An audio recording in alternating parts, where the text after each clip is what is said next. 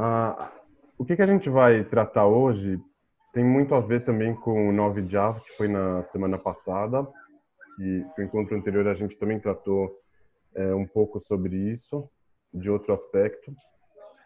E, e na verdade, são pensamentos mais sobre o 9 de Av, sobre a destruição do templo, sobre a ideia de redenção, que eu já, já vinha tendo, que, que eu resolvi encontrar algum trecho do, do Talmud que, que eu estudei no, no da Fayomi para começar por lá, né? Só para dar uma só para dar uma conectada com esse estudo do Talmud, igual a gente sempre tem feito, né? Então, para não perder, para não ficar alguma coisa mais vaga, e, e assim também, é, devagarzinho, é, vocês vão conhecendo um pouco mais do Talmud também, que eu acho que é, que é muito válido. Então, sempre que a gente puder ir colocando um trecho, uma citação, eu acho que vale a pena. Esse, essa página que está aqui no, no, Talmud é uma das páginas mais conhecidas, pelo menos tem algumas é, citações nela que são muito, muito conhecidas e, e, e, muito usadas. Vou dar um exemplo aqui.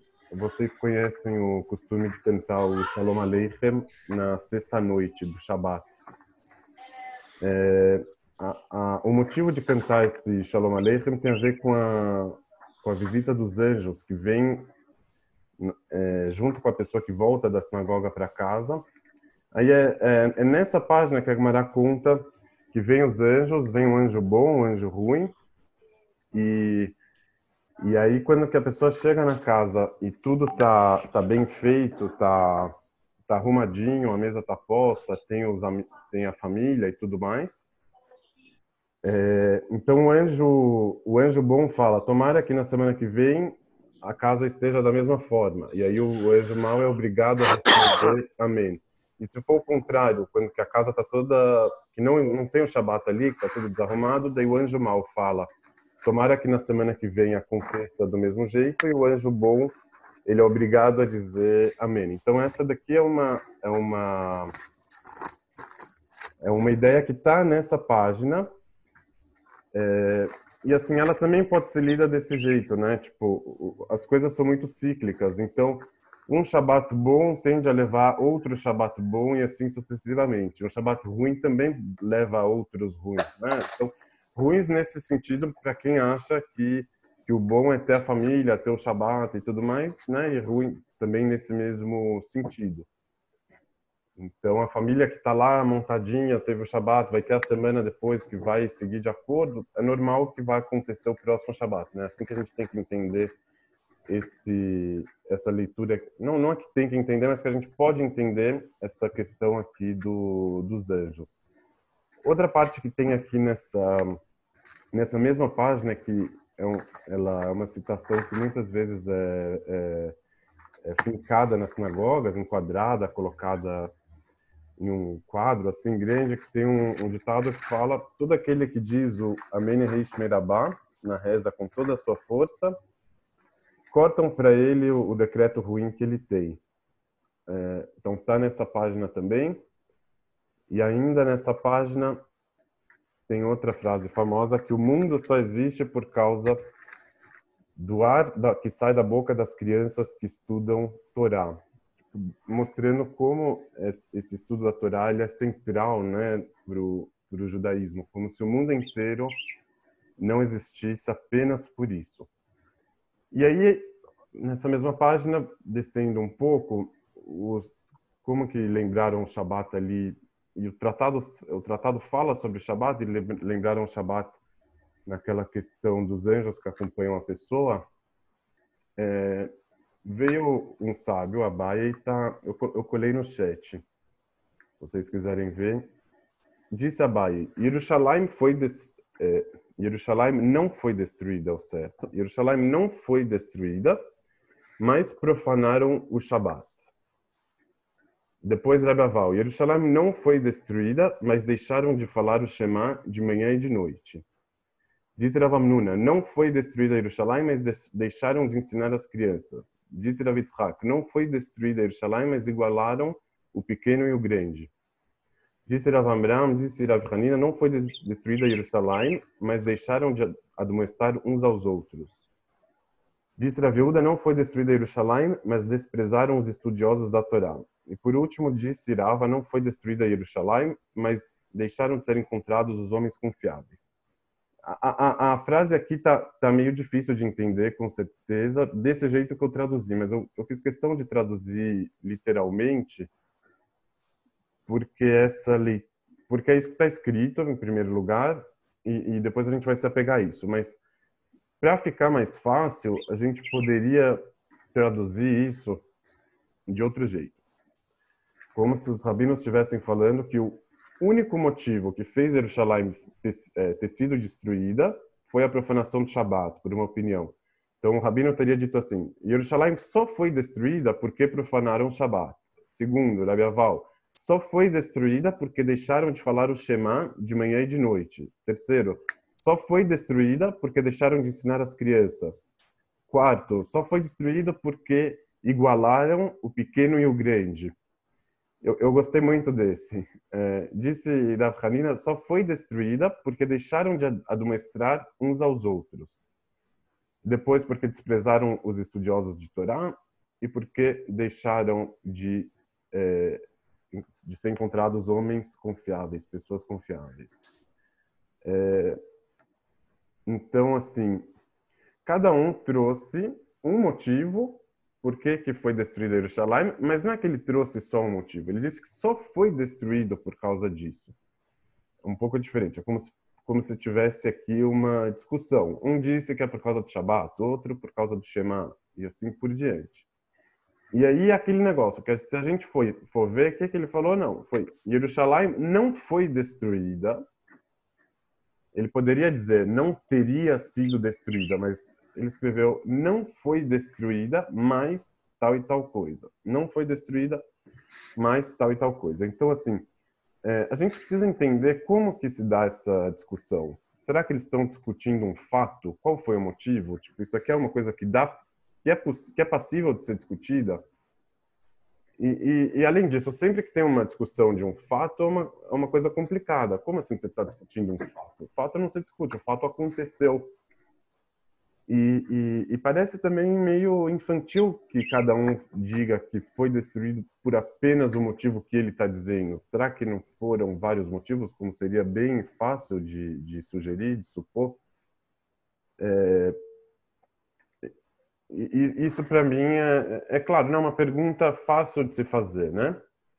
É, se a gente for parar para pensar ainda, muita gente conhece a, que tem ainda mais uma versão por que que foi destruído, que é por causa do ódio sem sentido. Vocês já ouviram essa história provavelmente de uma pessoa que convidou o filho e aí veio o pai, daí ele expulsou e aí esse cara delatou os rabinos e aí é, e aí chegou no, no, Império Romano, eles mandaram um, um animal, e aí esse cara estava com tanta raiva que ele fez um defeito no animal, não aceitaram o animal, e, e as coisas foram acontecendo até que o templo foi destruído por causa do ódio sem sentido. E ainda tem outro lugar que diz que é, o, o Beit HaMikdash foi destruído, o Yerushalayim, porque as pessoas não faziam a benção da Torá. Então tinha gente que estudava a Torá, mas não como se fosse uma Torá divina. Estudava a Torá como se fosse uma sabedoria. Então quem estuda um texto divino, uma Torá divina, ele faz a benção antes é, de estudar, porque ele está fazendo uma prática religiosa. E aquele que estuda como se fosse uma mera sabedoria não faz a benção da Torá. Então Além de todos os motivos que foram citados aqui, tem pelo menos mais dois que eu lembro de cabeça. É, podem ter mais motivos ainda é, espalhados no, no, restante do Talmud, porque o Beit HaMikdash é, foi destruído. Então, assim, um jeito da gente ler o, o, conjunto dessas falas, não ler uma, cada uma por si, como, como se cada um tivesse divergindo da outra, mas se a gente for ler o conjunto delas, não só que a gente vai entender que foram múltiplos motivos, mas a gente vai poder entender também como cada um dos rabinos entendeu que apenas o motivo dele está certo, ou, ou, que o motivo dele está exclusivamente certo, sem prejuízo dos outros motivos. É, e, sem preju e, sem, sem considerar que eles estejam discutindo um fato também. Então, assim, cada um desses rabinos, ele percebeu que quando deixaram de cumprir o Shabat lá em Jerusalém, quando começaram a profanar o Shabat, aquilo ali já foi uma destruição por si. Então, tipo, não foi destruído Jerusalém, mas já estavam profanando o Shabat. É, então, a destruição que veio depois de Jerusalém já não tinha muita importância, já não tinha nenhuma importância, porque já, já estavam profanando o Shabat. Então, para ele, essa destruição ou, ou desculpa, a, a destruição da profanação do Shabat, ela é tão ou mais importante que a destruição do templo, que a destruição de Jerusalém. O outro, quando ele diz, deixar, Jerusalém não foi destruída, mas deixaram de falar o Shema de manhã e de noite. Ou seja, o fato de Jerusalém ter sido ou não destruída naquele estágio já não fazia mais diferença. Então, quando que veio e Jerusalém foi destruída, é como se fosse uma consequência natural o time perdeu, tá perdendo de 7 a 0, daí levou o oitavo. É meio isso que ele está falando, que é o jeito que a gente pode interpretar. É, então, assim, não são opiniões é, divergentes nem excludentes. E mesmo assim, cada uma delas coloca todo o peso da destruição como se fosse equivalente ou menor à destruição do, da cidade de Jerusalém. E quando a gente fala assim a destruição da cidade de Jerusalém, vem todo o pacote junto, né? A diáspora que veio depois, o exílio, as mortes, não é só a destruição de, um, de uma cidade, de um templo que, que naquele lugar foi destruído, mas as pessoas continuaram lá, uma casa que poderia ser reconstruída depois, como, por exemplo, a Notre Dame em Paris, queimou, mas aí as pessoas estão lá, não teve outras consequências fora a destruição do, do lugar em si. Então, é, é é, não, não, sei se está claro. Quando veio a destruição do templo em si, já era uma coisa natural, já, já tinha perdido o jogo, a vaca já tinha ido para o brejo. E cada um deles aponta para outro, outro motivo. Né? Deixaram de encontrar homens confiáveis, desprezaram os estudiosos da Torá, é, e assim por diante. Então, é, é temos aqui é, temos aqui vários motivos é, essa leitura que pode ser trivial, é, mas ela tem bastante importância. Se a gente for ver como. Oi. Posso fazer uma perguntinha claro. para tentar justamente entender esse contexto? Sim. É, o que está sendo falado aí, então, é que houve uma degradação da sociedade judaica que viveu na época, e essa degradação por si foi responsável pelo que aconteceu? É, o que, que eu estou falando aqui é que cada uma da, da, das degradações foi equivalente ou maior que a destruição do templo. É, então, Por que, que eu estou perguntando isso? Porque nós estamos falando da época de, de Rabi Akiva, correto? Sim. Ou seja, não é necessariamente uma época que poderia ser considerada historicamente como uma época de degradação. Pelo contrário, é uma época de superação. O Urabi Akiva veio depois um pouco, né? Como ele, ele se afirmou depois, mas, mas o que, que eles estão narrando aqui não, é uma degradação geral. Então, é, é, é não, não, necessariamente um, período de, de superação. O que, que que, que a gente pode falar? É, um, um, resumo possível seria assim: antes de ser destruído fisicamente, Jerusalém já estava destruída sob vários aspectos diferentes. Ela estava destruída sob o aspecto do cumprimento do Shabat, estava destruída sob o aspecto do respeito aos sábios, da, da igualdade entre o grande e o pequeno, e, e, e, por todos esses aspectos. E por cada um desses aspectos, de acordo com, com o rabino que citou eles, era igual ou maior que a própria destruição da, da cidade inteira. Então, eu, é um jeito assim de ler, talvez alguém vai falar, não, não é, não é para ler assim de uma forma tão literal, mas é, o que está escrito assim, não foi destruída, mas igualaram o pequeno e o grande. Ou seja, uma vez que igualaram o pequeno e o grande, já é já equivale à, destruição. Nós estamos falando do primeiro templo. É, é que, é o que não, o segundo. Tá falando do, do conjunto. conjunto. Ah. Eu acho que é, a cidade foi destruída e tal. Então é, é do conjunto do, dos templos. É... isso que você está falando é básico, né? Eu acho é, o fundamento dos pilares do judaísmo foram, foram antes. Os Isso. pilares do judaísmo antes. Então é básico, que já estava é. rolando moralmente, já estava se. Falando assim, é, hum, você mantém aí o templo no lugar, não adianta nada diante de todos esses fatos que estão ocorrendo é, em, é, né, em, volta, em volta dele, né, né, hum. no contexto mais amplo. Então, é, é, eu acho que mais do que estar tá discutindo a causa, porque a causa você pode falar, não, foi um, foi dois, foram vários, tá, tá, ele está fazendo uma narração do contexto mesmo, querendo mostrar que já estava destruído em vários aspectos, né? Cada um, um, cada um, um contexto histórico, um contexto histórico. Então, é, em termos do, do, estudo da Torá, em termos do Shabat, em termos daquilo, Jerusalém já estava destruída. Quando veio destruir o mesmo, já já era tipo uma consumação de, de um fato que já estava consumado, vamos falar assim. Tá claro, Isaac? Claríssimo. Ah, ótimo. Independente do tempo, primeiro ou segundo. Não é, é não, para mim para mim não faz diferença, mas talvez a cidade mesmo foi destruída no, no, no segundo e o pacote mais completo, quando que a gente lê isso hoje em dia, tem mais a ver com o segundo, o exílio e hum. né, a diáspora, como que não teve volta, né? Do primeiro teve volta, né? Do segundo que não teve até, até o Estado de Israel. É, mas, mas, é uma discussão figurada, na qual se, se constrói o fato de se perder a base espiritual, na sequência a base moral e, na, e, e aí na, na sequência disso a base física.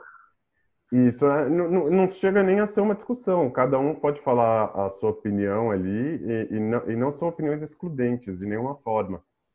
Ué, mas você vai discutir fato? Não, então eles não estão discutindo o fato, justamente. Cada um frisou uma destruição anterior à destruição física. Então, é, um frisou o Shabat, outro frisou a igualdade entre o grande e o pequeno, e por aí vai. Então, é, é eles não, não necessariamente concordam e não necessariamente discordam também um do outro. Sim, mas os elementos levantados trazem em si uma mensagem. Isso seria interessante entender. Sim, seria. É, seria porque... assim, daria para trabalhar talvez uma progressão aqui entre, entre os fatores é, citados, ou não também. São rabinos diferentes, cada um falou, falou uma opinião. É, eu queria queria me até a esse conjunto, ao conjunto de, de, de mortes e, e, figuradas aqui, né, e destruições que aconteceram antes da, da própria destruição. Porque, assim, é, a gente está acostumado a, perceber o Tisha B'Av como um dia do desastre, o dia do, do acidente. Vou usar aqui a metáfora do, do 7 a 1, né? Do futebol, como se o Brasil tivesse fazendo uma Copa normal, estava indo, daí de repente se ele não tivesse cruzado com a Alemanha, se de repente o Neymar não tivesse machucado, o 7 a 1 não teria acontecido, daí o final teria sido completamente diferente. Como se um dia, um evento, ele acabou catalisando uma série de processos, uma série de fraquezas que já estavam postas mas que aconteceu uma tempestade perfeita e aí sim teve o desastre. Então, o Teixeira muitas vezes ele é entendido meio que desse jeito. Esse dia que aconteceu um desastre, é, é, nesse dia que o Beit HaMikdash foi destruído, tivéssemos um outro comportamento, um pouco menos de ódio sem sentido, se alguém tivesse um pouco mais de temperança ali é, em algum momento crucial da história. Quem sabe o Beit HaMikdash não tivesse sido destruído, a gente nunca tivesse saído de Israel e, tudo, e toda a história seria muito diferente. Então, o luto pelo dia, ele, de certa forma, concentra também é, o luto sobre a diáspora, sobre a Segunda Guerra Mundial, sobre tudo que aconteceu depois. Então, é um jeito de, de, de a gente marcar uma série de eventos, uma série de acontecimentos Mas quando a gente entende o marco como se ele realmente compreendesse tudo, e, e a gente começa a pensar que, ah, será que, que, que tivesse alguma coisa diferente, então, então poderíamos voltar para outro ponto, estamos perdendo o, o, o, não é o fio da meada, mas estamos perdendo a visão do amplo, da constelação. Posso oferecer uma posso oferecer uma visão a isso interessante? Sim, por favor. É, eu por muitos anos trabalhei com com aviação e um conceito muito interessante de catástrofe que eu aprendi na aviação é que ela nunca acontece em função de uma única causa, mas na realidade de uma sequência de eventos catastróficos que combinados levaram à falha catastrófica que a gente viu. Então, o avião nunca vai cair por uma única causa. A destruição do templo nunca vai acontecer por um único motivo, mas por uma sequência de, de, de eventos. E talvez seja um conceito como esse que esteja sendo proposto à medida em que se levanta é, todos esses eventos, todos eles acontecendo e todos eles numa sequência desconstruindo a condição ideal de existência do, do é, é, de, é, é, daquela santidade que a gente estava vendo ali. vamos andar um pouquinho para frente sobre. Vamos andar um pouquinho para frente com isso, Yossi. Quero te colocar uma coisa aqui. É... Vamos colocar a fita para andar um pouquinho. É uma oportunidade no Tisha é um mini Yom Kippur. Você, cabalisticamente, pode fazer dele um mini Yom Kippur. Né? Você pode olhar para trás, pode fazer uma techuvá. Você... É uma oportunidade, é um mini Yom Kippur. O que, que você acha disso? Não, é possível também é, é, possível também, ele pode ter, pode ter esses lados, a gente pode puxar para isso como o povo sendo sacrificado, é uma visão aqui talvez meio cristã, né? É, mas é, dá, dá para ser trabalhado, não, não, não, vou entrar nisso agora. É, só só para resumir a, essa visão que concentra tudo no Texá esse peso, tem uma fala que é muito famosa que diz assim: já que o templo foi destruído por causa do ódio sem sentido, a gente pode reparar o problema e, por via do amor sem sentido, construir o templo. Então vamos tirar a causa. Então logo o Beit HaMikdash vai voltar, porque não tem mais causa. E, e, e seremos felizes para sempre. Então, como se fosse que a né, como se fosse que o amor sem sentido seria um remédio que restabeleceria as coisas é, no seu lugar. Só que aqui, de novo, é uma visão que ignora todos os outros é, problemas e também é, ela tem a premissa de que seria possível voltar a história para trás, né? E chegar em um tempo onde que tudo era maravilhoso, onde que tinha o templo, é, como se a história fosse muito branco ou preto. Tipo, ou tem templo ou não tem. Ou tem amor sem sentido ou tem ódio sem sentido. Você tira um, coloca o outro, você encaixa, encaixa as peças e, e aí segue.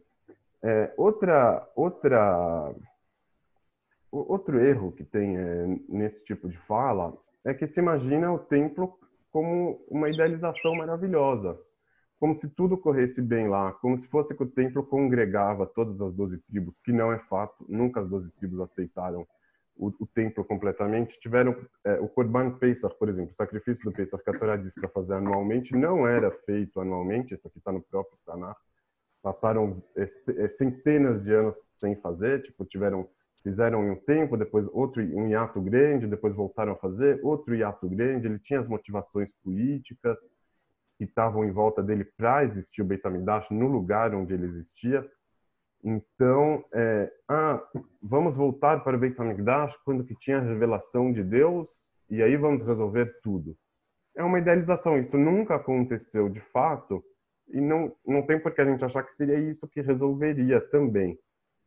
É, então, assim, é, é a gente passou aqui o, o Tisha B'Av esse ano até foi um pouco diferente, mas as histórias que a gente escuta, as narrativas, elas têm muito disso. A gente vai trabalhar um pouco disso mais é, é, na sequência, mas era algo que eu queria já colocar e queria, a partir mesmo dessa leitura de todos os motivos que o, que o Talmud cita, mostrando como que realmente já estava destruído, né? Já em vários aspectos, os aspectos mais importantes, não é que estava uma maravilha. Tipo, né? A, a, a, destruição consumou uma série de outras é, destruições, é, talvez até mais importantes, né? Do que a própria destruição do, da casa, da muralha e assim por diante. Então, como, como eu tinha prometido, é, queria fazer essa leitura sobre os motivos, sobre, sobre o processo histórico, como que as coisas dão, a partir do, do livro Espectros de Marx, do, do Derrida. É um livro que ele fez... Só me, só me posicionou um pouquinho. O primeiro tempo foi 420 antes de Cristo, o outro foi 70 antes de Cristo. Quanto foi de um para o outro? Eu depois de Cristo. 70 anos 70 de depois. entre o primeiro e o segundo. Não, não. 70... Não. Quanto? Não, 580 contra os babilônios. 580, exatamente. 580 da, da Era Comum. Exatamente, exatamente, 600 anos. Ah, isso aí, Menate. Isso aí. Obrigado. Oi, Yos. Oi. Dá uma, uma contribuição na mesma linha do que, que foi colocada pelo, pelo, pelo Isaac, e dentro, parece, do espírito da, do, do, do, do assunto que você está colocando, é, na, na, área social, é, na história, por exemplo, né, é, essa simplificação causa-efeito é, tá, é fora de moda há muito tempo. Quer dizer, o fato histórico não vai aparecer em função de uma causa, né? mas um conjunto de causas. Esse conjunto de causas que você é, enumerou aí, no caso, é o que se chamaria de afinidades eletivas ou seja, um conjunto de um conjunto de, de fatos afins, vamos dizer assim, que dão origem à, à destruição, digamos assim. Então, é um conceito, vamos dizer, da, da, da sequência de eventos catastróficos para o avião na história seria, vamos dizer, seriam afinidades, é, poderíamos chamar de afinidades eletivas. Então, a, eu, eu, vou. A própria eu... palavra explica. É só isso. Não, então, mas é, eu vou, vou, vou repisar que eu acho que não ficou claro, então, ainda. É, eu não estou achando que, que, esses, que esses fatores aqui, que essas destruições que eles colocaram, foram os fatores da destruição física ah, tá. aqui. Porque você está vendo que tudo aqui está falando de uma questão moral, né? Como se fosse que Deus viria a punir por causa desses pecados, então iria punir com a destruição, ou como se fosse que tivesse uma relação é metafísica é entre causa e física.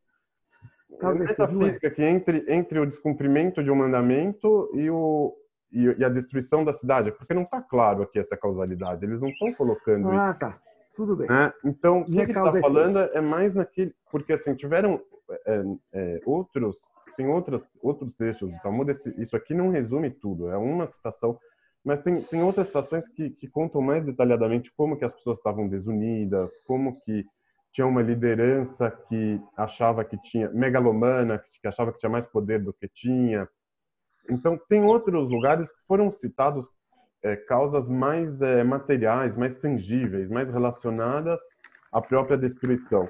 Isso aqui não está citando uma causa para a destruição. Eu acho que antes está falando de uma destruição é, é, na essência, uma destruição no espírito que aconteceu antes e que se equivale à destruição da, da cidade em si. Ah, ou talvez é até maior.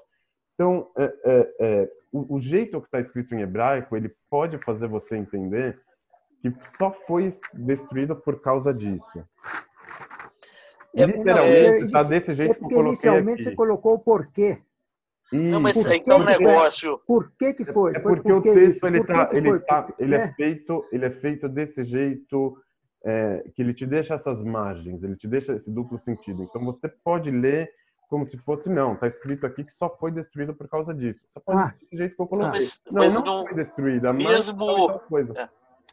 Mesmo com isso, eu não estava vendo, obviamente, isso como sendo a causa principal mas como indicadores de que houve uma degradação. E essa degradação indicava é, temporalmente uma tendência de que algo maior aconteceria como, como decorrência dessa degradação. Será que não é por aí? Por aí, por aí. E, e, e assim, é, eu vou ser chato aqui no, no que você falou maior. Não, talvez não é maior. Talvez é menor. Né? Pode ser maior ah. nos olhos de outros, mas no olho desse rabino que está falando, não, não foi destruída, mas igualaram um pequeno e um grande, então já era.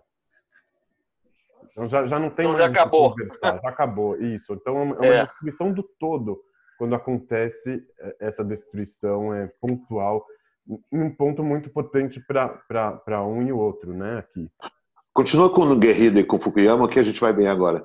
Vai. Vamos lá, então. O, o Derrida fez esse livro em, em 1992, era 1989, o Fukuyama fez um artigo. O Fukuyama ele era é, um doutor, um acadêmico que estava lotado na Secretaria de Estado do governo Reagan. E ele tinha sido aluno do Derrida por seis meses, tinha ido para a França, estudou com Foucault também, não gostou, voltou para os Estados Unidos. E, e ali em 89, né, já estava caindo o, a União Soviética, ele fez, o, ele fez um artigo, ele não era conhecido antes, mas com esse artigo ele ficou muitíssimo conhecido, que se chamava é, é, O Fim da História, interrogação. Será que estamos no fim da história? Depois, em 92, ele tirou o ponto de interrogação e escreveu o livro O Fim da História é o Último Homem. E o Derrida escreveu esse livro, Espectros de Marx, quando ele estava nos Estados Unidos, ele estava no auge dele, é, numa universidade da Califórnia, para responder o livro do, do Fukuyama. Então, o livro do Fukuyama teve um sucesso estrondoso, o artigo já tinha tido, e o Derrida, ele nunca tinha assumido uma posição marxista. Ele era considerado um, um de certa forma, dentro do berço marxista que ele cresceu e, né, e por não por não é, não tomar parte, né, dentro daquele tinha o Sartre ali, Lacan, muita gente muito é, muito de esquerda, o, o, Sartre, por exemplo, se manteve comunista mesmo até o fim, o Derrida sempre teve uma posição mais ambígua, mas é bem característico dele que assim que a União Soviética caiu, aí sim ele virou marxista. É, e aí ele assumiu a posição dele marxista com todas as ambiguidades dentro nesse livro é, Espectros é, de Marx. É, o Leon ele, ele leu uma parte do livro, é, fique à vontade para participar. Eu, eu tenho aqui esse livro Derrida e o fim da história, que é um livro minúsculo de tamanho. Leon, tira tira seu som, Leon. Tá dando reflexo aqui. Não é o meu não. É, é enfim, tem esse livro aqui, Derrida e o Fim da História, do Sim, Stuart Sim. É um livro muito pequeno, eu, eu fiquei até decepcionado com isso, comprei essa semana, mas é muito fácil de ler e, muito bom, recomendo é, é, nesse sentido. É, então, assim, o, o, nesse espectros de Marx, então, como o Leão leu, fica à vontade para me corrigir, tá? Se eu estiver falando alguma coisa errada. O Leão leu uma parte do, do livro. Corrigir, não que eu comecei a ler também. Oi? Completar. Corrigir não, colaborar. Co colaborar. Ontem de noite eu também deu uma sapiada nele. Então, assim, o, o Derrida, ele, ele relativiza, de certa forma, a vida e a morte. Que ele aponta como a vida está presente na morte, como a, como a morte está presente na vida, é, porque, assim, quando a gente está vivo, por mais que a morte é um tabu, mas ela está presente, a gente sabe que um dia vai morrer. E, e quem sabe que, que vai morrer é, mais próximo, então ele interioriza muito mais essa morte dele. E o morto também pode estar tá muito vivo. Depois de morrer, ele continua presente, ele continua influenciando, continua aqui. Então, é, a gente marcar com uma linha hermética e falar, não, agora morreu, agora está vivo, como se não tivesse uma fluidez entre os dois, a gente estaria pecando é, nesse entendimento mais complexo e mais amplo é, da realidade. Tá? É, vamos continuar isso aqui no próximo, vai cair aqui o, o link, a gente entra, entra no próximo, tá bom? Elogiar a Luciana aí, a tese dela de Inhotim, viu, Luciana? É, Olha. Eu, lendo essa, essa relativização que ele faz é, da vida e da morte como uma como como como uma tá tá presente na outra e, e tudo mais eu pensei aqui um, uma hipótese boba até mas mas que, que pode acrescentar um pouquinho se a gente vê o tamanho do luto sempre é muito relativo né às vezes tem um luto grande às vezes tem um luto menor e então, é, se a gente parar para pensar, de repente, a equação do luto ela é a seguinte: é a vida de quem estava vivo e morreu, menos a morte que já estava interiorizada, aí você tem o luto. Então, se você tem uma pessoa cheia de vida, então você tem a vida dela cheia, grande, expectativa de morte baixíssima, então você faz um menos o outro, vai ter um luto grande. Agora, você tem uma vida que já está bem fragilizada, com a morte bastante interiorizada, por exemplo, uma pessoa muito velha, muito, muito velha, então você faz um menos o outro, então você tem o luto, você tem a perda, tipo, óbvio que a morte física é um marco muito importante, mas o luto vai ser menor. É uma equação boba, porque é subjetiva, relativo, cada caso é um caso, mas se a gente fosse traçar né, um, uma, uma fórmula mais é, generalizante, a gente talvez poderia chegar nisso. Tem vezes que a morte interiorizada já está maior do que a vida. Então, está lá a vida extremamente fragilizada, uma morte interiorizada com toda a potência, grande, forte. Então, você faz um menos o outro, o resultado dá, dá negativo. A, a, a, a morte já não é mais é, o motivo de sofrimento e de luto, a morte passa a ser um alívio, às vezes até uma felicidade nesse lugar. O que, que vocês acham aí dessa, dessa equação aí? Muito boa? Não, eu estou passando isso agora. É, eu estou ah, com o pai entendi. agora. Eu estou com o meu pai agora. Eu estou com meu pai agora no, no, no Biocor. É, 90 anos de idade, está com insuficiência cardíaca, pneumonia. Os médicos já desenganaram, já falaram comigo que não tem jeito, enfim. É, eu vejo, por exemplo, que fisicamente é, ele está indo embora. É, chega uma hora que eu nunca achei que eu ia fazer isso. Mas chega uma hora que eu estou, eu estou pedindo para ir, né? E sim, está interiorizado. E chega né? um ponto. No, no, a morte, ela, chega um ponto. A morte é muitas vezes ela, ela sempre ela é interiorizada. A pergunta é em qual medida, em qual às vezes a pessoa ela, ela, ela finge que não, reprime, mas de fato ela se interioriza só para resumir aqui para o Isaac que entrou agora, o Derrida ele faz essa, essa relativização entre a vida e, e, a morte, mostrando como que a pessoa viva muitas vezes interiorizou a morte de um jeito tão forte que eu estava sugerindo o luto sendo a vida da pessoa menos o que que a morte foi interiorizada, daí dá o luto. Então, se uma pessoa cheia de vida, com pouca interiorização de morte, dá um luto grande dos outros, da forma como os outros percebem, né? Enquanto que é, às vezes tem uma vida extremamente fragilizada, uma vida que já se foi praticamente, com uma morte que se faz presente de uma forma tão forte, tão grande, que você subtrai o que, que sobrou de vida ali, pelo tudo aquilo que tem de morte, que a soma dá o resultado dá negativo, ou seja, a morte já não é mais tida como um evento triste, mas antes ela é tida como um evento de alívio, nesse caso, né? Uma, um sentimento de que bom que foi, né? No, no meu caso também. Tô é... sendo assim. Então, que bom assim, que vá. Chega. Então, assim, o é, é, que, que o, o Derrida estava falando ali no Espectros de Marx? Que o, que o marxismo realmente ele tinha, se, ele tinha ido embora em termos é,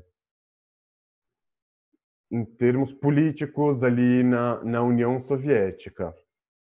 Mas não significa que a morte terminou com o marxismo em si. Do mesmo jeito que a morte de um ente querido não termina com a existência dele. Essa pessoa vai continuar é, existindo na nossa vida, mas isso não é um clichê. Porque ela vai continuar agindo de verdade. Ela vai ter uma influência forte, vai estar presente. Então, quem pensa, não, morreu, agora já era, vida que segue, vamos esquecer. Não, não é verdade. Mesmo se ela achar que, se ela quiser é, agir dessa forma, não é agir. Se ela quiser ter essa postura, ela, ela nem sempre ela vai conseguir ter essa postura, porque as coisas não dependem não dependem da vontade dela nesse. O, nesse o só, Yassi, eu, eu tô, fico um pouco confusa, porque quando você fala da morte de uma pessoa, você está falando de relações humanas, de afeto e de respeito, amor, enfim. E quando ele está falando sobre o marxismo ou sobre o comunismo, é uma questão muito mais racional, que eu não sei se você consegue comparar a razão e a lógica com o afeto e, eu não sei, não entendi muito bem essa comparação. Se você me permitir uma parte, eu acho que eu, eu tenho consigo. a resposta para isso. Eu também. É, o processo de luto ele está muito relacionado à internalização da figura daquilo que você está internalizando dentro de si. São os valores, é, os bons momentos, aquilo que ficou da, é, é, do ente querido, tá certo?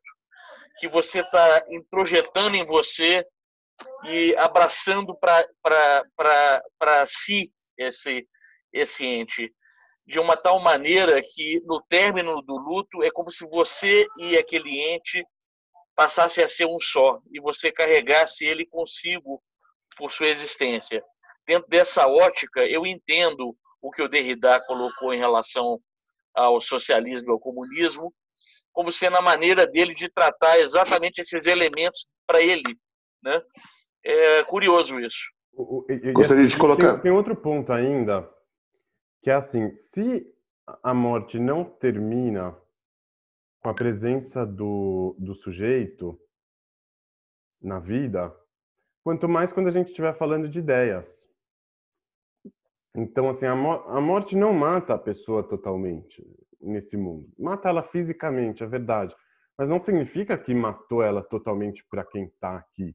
Então, a gente não pode olhar isso de uma forma objetiva. Então, mesmo tendo essa questão do afeto, é, você pode ter um afeto por ideias também. Tem muita gente que, que enxerga o, o, o, marxismo, nesse caso, como, uma, como um afeto mesmo. Isso, isso remonta para ele a, a, a, a força juvenil, o ideal da igualdade Estou pintando aqui, né?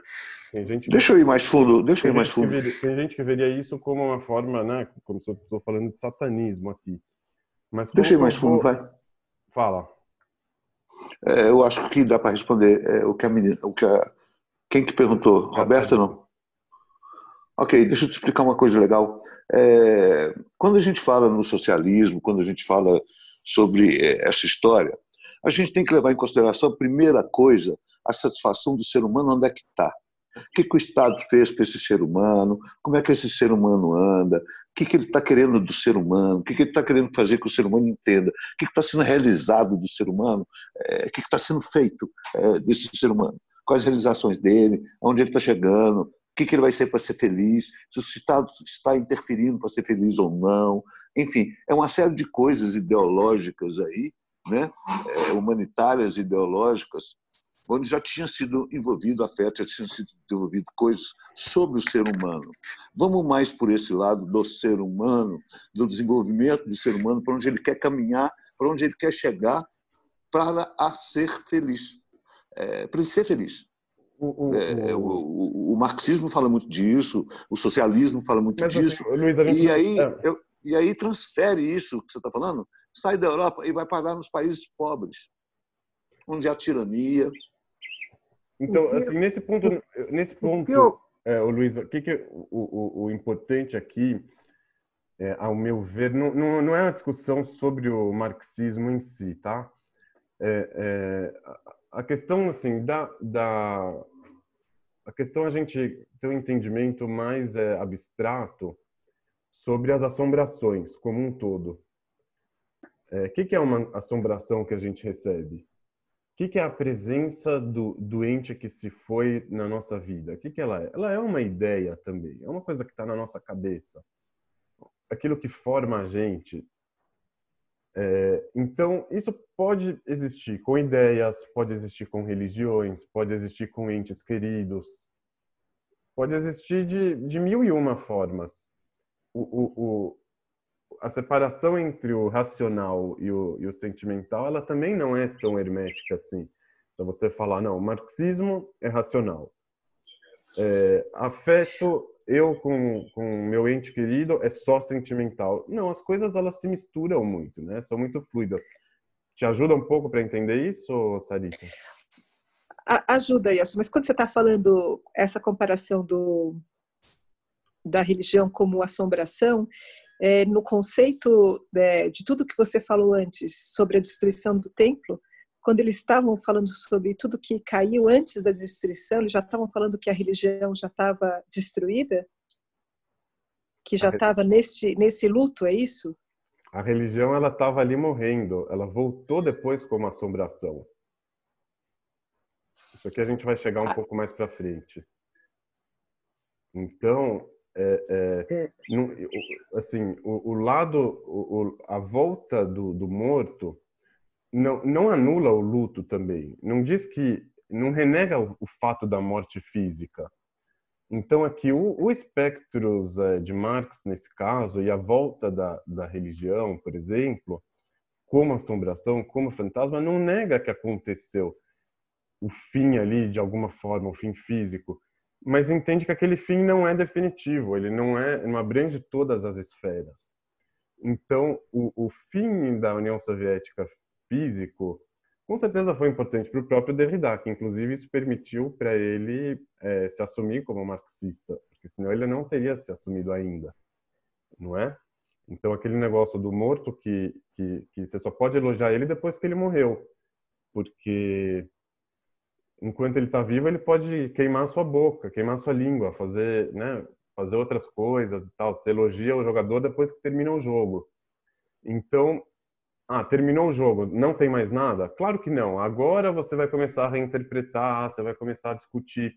Então, é, a União Soviética caiu? Sim, agora a gente pode virar marxista, come, começar a discutir os espectros de Marx que rondam a, a área e tudo mais. É, é, vamos continuar aqui. O Marx ele usa essa metáfora da, do espírito e do espectro e aí o, Mar, o, Marx, o Marx usa também, mas o Derrida aponta que o começo do Manifesto Comunista, não sei se vocês se lembram, começa assim: há um espectro que ronda a Europa, o espectro Europa. do comunismo. Então, o comunismo já era um espectro antes dele nascer como União Soviética, antes dele tomar corpo, e depois continuou como espectro. É, então, assim, é, o Marx, quando ele adere ao espírito do marxismo, e aqui também tem o, o duplo sentido, ele, ele, fala, ele clama por uma nova internacional. Então, o espírito tem o espírito da assombração, né? aquilo que, que chega para a gente depois da morte, né? aquela centelha de vida que talvez está na, nas cinzas. Mas tem também o sentido do espírito da lei, sabe? Tem, tem a lei tem o espírito da lei. Então, ele adere ao espírito do marxismo. Ele fala assim, não, o marxismo na prática ou com os dogmas dele, para mim já nunca foram interessantes ou nunca for, talvez foram em um passado remoto, depois deixaram de ser, mas não é que eu vou voltar aos dogmas marxistas de como tem que fazer a economia, como tem que gerir, mas eu vou voltar para o espírito do marxismo, o que, que ele me faz pensar sobre a realidade que é diferente hoje do que aquela que foi é, em outro tempo. É, então, assim, o, diferente de outros pós-modernistas, como o François Lyotard, que foi o primeiro a cunhar esse termo pós-modernidade, o profeta maior da pós-modernidade, que falava assim: não, o marxismo já era, todas as ideologias já eram, são metanarrativas que, que são limitadas, a gente já descobriu que, que tudo isso ficou para trás, já foi superado, então é melhor jogar esses livros fora.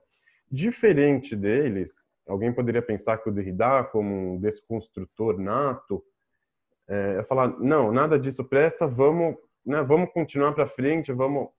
O Derrida ele tem outra outra posição. Ele diz não, vamos agora sim continuar a, a, entender o que que foi o marxismo, agora não continuar a entender, começar a entender talvez o que que foi o marxismo por meio desse espectro, por meio do do espírito. Justamente depois de morrer, aí que, que a gente continua. Então, o, o, o, aquele livro, O Significante, que a gente tratou em outros encontros, o significante que perdeu de repente o significado dele, ele não sai do lugar. O significado, sim. Mas o que, que esse significante vai evocar para a gente? O que, que ele vai fazer a gente entender agora? Qual o significado que ele vai sugerir e vai jogar na nossa direção? Então, nesse sentido, ele fala assim, o, o marxismo ele foi um, um espectro antes de, de começar, porque ele não brotou só da cabeça de alguém, ele brotou de, de demandas reais, de necessidades, de valores que estavam em voga e que muito de, dessas motivações continuaram no lugar dela. Então, por exemplo, a gente precisa de ter entes queridos, precisamos ter pai e mãe, tanto quanto eles estão em vida, quanto eles não estão também, né? A, a, óbvio que de um jeito diferente a gente vai crescendo, então quando você é criança você precisa de um jeito, de adulto de outro e por aí vai. A figura do pai, a figura da mãe, são coisas que, que sempre continuam a existir. Então, é, é, é, essas teias de, de relacionamento, de que, que, que, se, que se conectam com a gente, que falam com a gente, que a gente fala com elas, elas vão continuar presentes também. Então, é, é, aquilo que estava em volta do marxismo, aquela, a, a, o que, que fazia pairar, o que, que fazia movimentar, continuou depois também.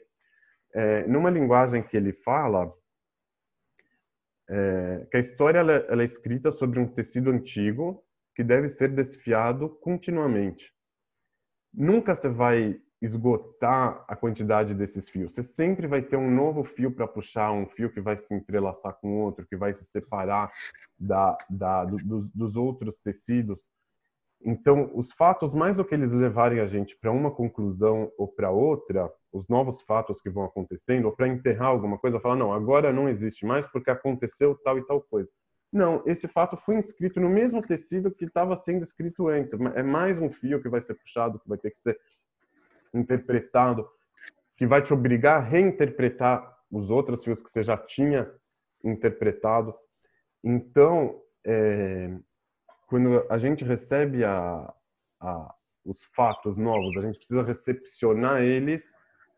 É, a gente pode recepcionar eles desse jeito, entendendo o contexto em que eles estão, como eles se relacionam com os outros entendimentos, com os outros fatos que a gente já conhecer, continuar puxando não só esse fio desse novo fato, mas você continua puxando todo. Não tem, não tem é, nenhum fato independente, nenhum fio ele é sozinho dentro de uma malha. O que aí, eu não entendo é por que, o que eu não entendo é por que, que depois que cai o muro de Berlim e tudo, eles jogam esse tecido, esse novelo de lã, para os países pobres e para os países que vão virar tirania. Países pobres. É isso que eu não entendo. É, tem essa transferência? Não, então aqui eu não. Tipo, de verdade, eu não tenho essa competência para discutir. E, Pô, e vai acabar deixa, saindo. Deixa uma... Talvez depois, na parte uma... final, a gente vê isso melhor. Mas deixa é. colocar uma. uma... Só para completar aqui esse. Sim. Esse. Do Luiz, pra...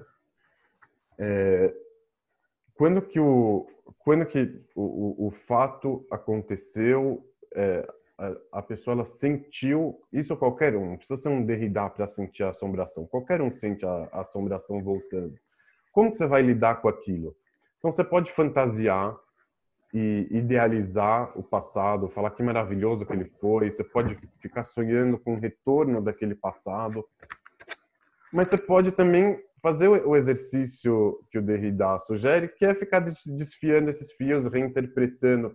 Não é nem reprimir, falar não, esse passado não existiu, já era, o que que ele existiu não veio para presente, então ou senão você pode você pode idealizar por um lado, fantasiar, ou você pode também é, abordar ele de uma forma mais é, sóbria e mais é, adulto, que compreenda melhor tudo aquilo. Então, é, essa daqui foi parte da resposta que o Derrida deu sobre o fim do marxismo que foi proposto pelo Fukuyama. A gente ainda vai falar é, sobre isso, o fim da história, no caso que Fukuyama propôs. Ah, então. Leon, a sua observação sobre, sobre esse assunto ou, é, não, ou era, mais era só isso. Eu não sei se vou antecipar. Você fala. O que eu entendi é que é, a, ele coloca uma preocupação na década de 90. De quem você está falando? O Derrida. De que a esquerda estava muito decadente, que a academia estava tendendo muito para para a direita, vamos dizer assim, houve a queda do muro de Berlim, a derrocada do, do leste europeu. Veio Fukuyama e colocou o livro dele.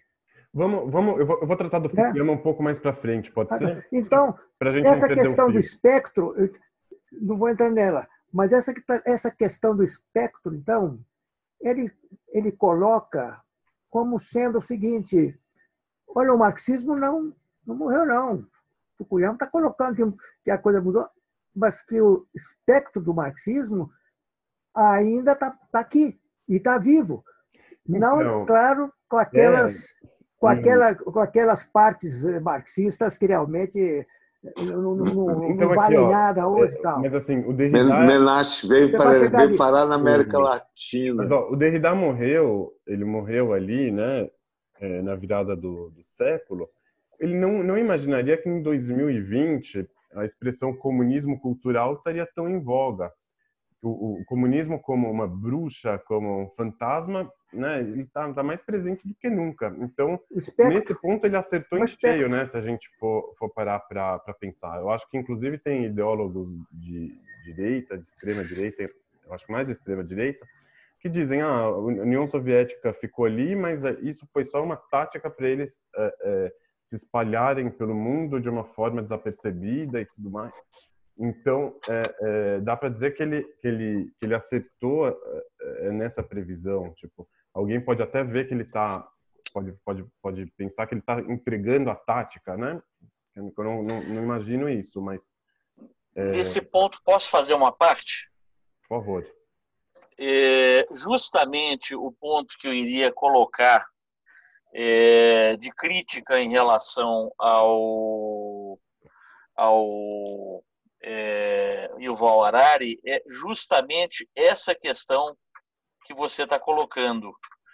A queda do muro de Berlim e a consequente queda do comunismo e a referência que isso havia para o comunismo mundial é, foram um ponto, é, um pilar é de mudança no, no, no século XX que o Fukuyama assumiu naquele momento como sendo o fim da história, mas que na realidade, se você for parar para pensar, foi o início do processo de luto com o comunismo que se deu através é, de uma rediscussão dos, da, da agenda é, socialista pra, é, é em, em, em relação às suas questões e uma decorrente mudança de atitude que foi percebida ao longo de todos os anos que se seguiram a isso. Então, eu acho que é interessante exatamente esse ponto que eu estou colocando, porque foi o momento em que o bolchevismo e o menchevismo, representado pela sociedade fabiana, se reencontraram, reconstruíram a sua agenda e, através disso, começaram a influenciar o, os, os países subdesenvolvidos com o Fórum de São Paulo, mas houve também uma internacionalização disso para países é, desenvolvidos, e essa agenda está muito forte hoje. É o BLM, Beleza. É, é não, o feminismo, não, as é, políticas identitárias. Cada um, Cada um, Desculpa cada fugir, um, mas, é um, mas é um tema importante. Cada um recepciona, é. cada um recepciona esse espectro do, do marxismo é, é, a seu modo. Mas ele está presente. Eu acho que isso daqui ninguém discorda. O, o, eu quero falar agora sobre, sobre os espectros do Beit HaMikdash.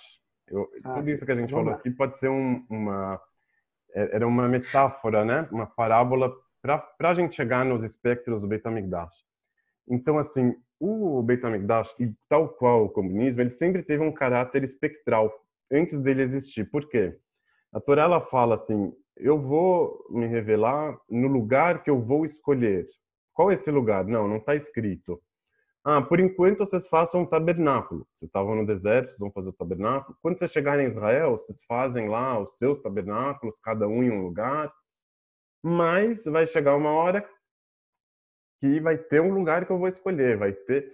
Então, assim, a construção desse texto, considerando que ele estava fechadinho antes da chegada para Israel, né, que que é difícil até de, de você conceber isso de uma forma é, racional, de uma forma acadêmica, mas considerando que estava fechadinho, é, existiam vários é, tabernáculos, vários templos espalhados por Israel, cada tribo poderia ter uma, mas tinha ali um espectro pairando, que era o espectro do Beit HaMikdash.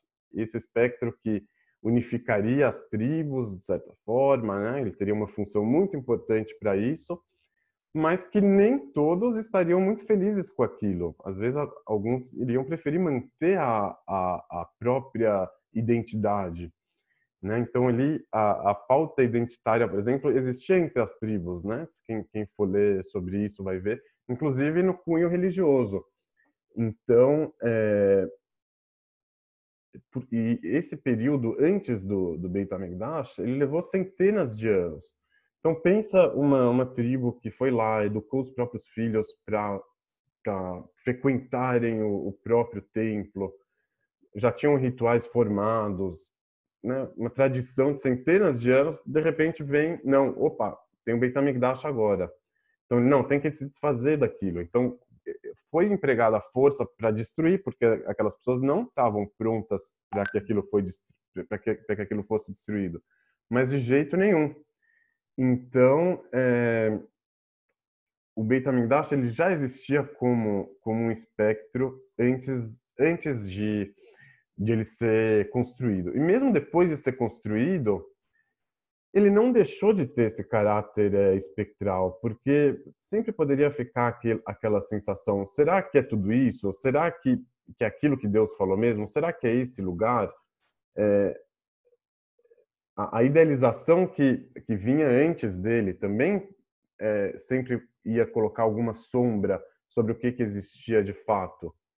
Né? E o medo que o Beit HaMikdash gerou antes dele vir a, a existir de fato também gerava ele tinha os seus efeitos e consequências depois, quando que o Beit HaMikdash já existia. Então, a pessoa, às vezes, que tinha um, um, uma fobia para o Beit HaMikdash de antes, essa fobia continua a estar presente depois, é, é, é, não uma fobia física dele, dele existindo, mas uma fobia né, é, é, nesse lado mais abstrato, no lado é, espectral.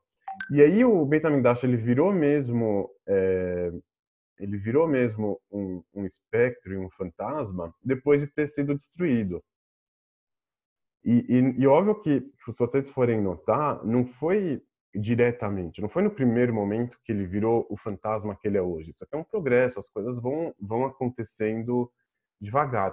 Os sábios do, do Talmud, que, que se encarregaram pela memória é, posterior, eles tentaram fazer uma narrativa que fosse é, justificar tudo que estava é, uma narrativa que fosse moldar a memória. Falava assim, uma narrativa meio ambígua. Eu tratei sobre isso em alguns textos, mostrando como que os sábios não morriam de saudades pelo pelo Beit HaMikdash e deixaram amostras bastante claras de que não morriam de saudades, que tinha muita coisa lá que, que não era do jeito que eles gostavam. Inclusive, os sábios não comandavam tudo. Tinha o comando dos sacerdotes, que inclusive eram reis, que muito criticados pelo Talmud, inclusive eram idólatras, por exemplo, e por aí vai.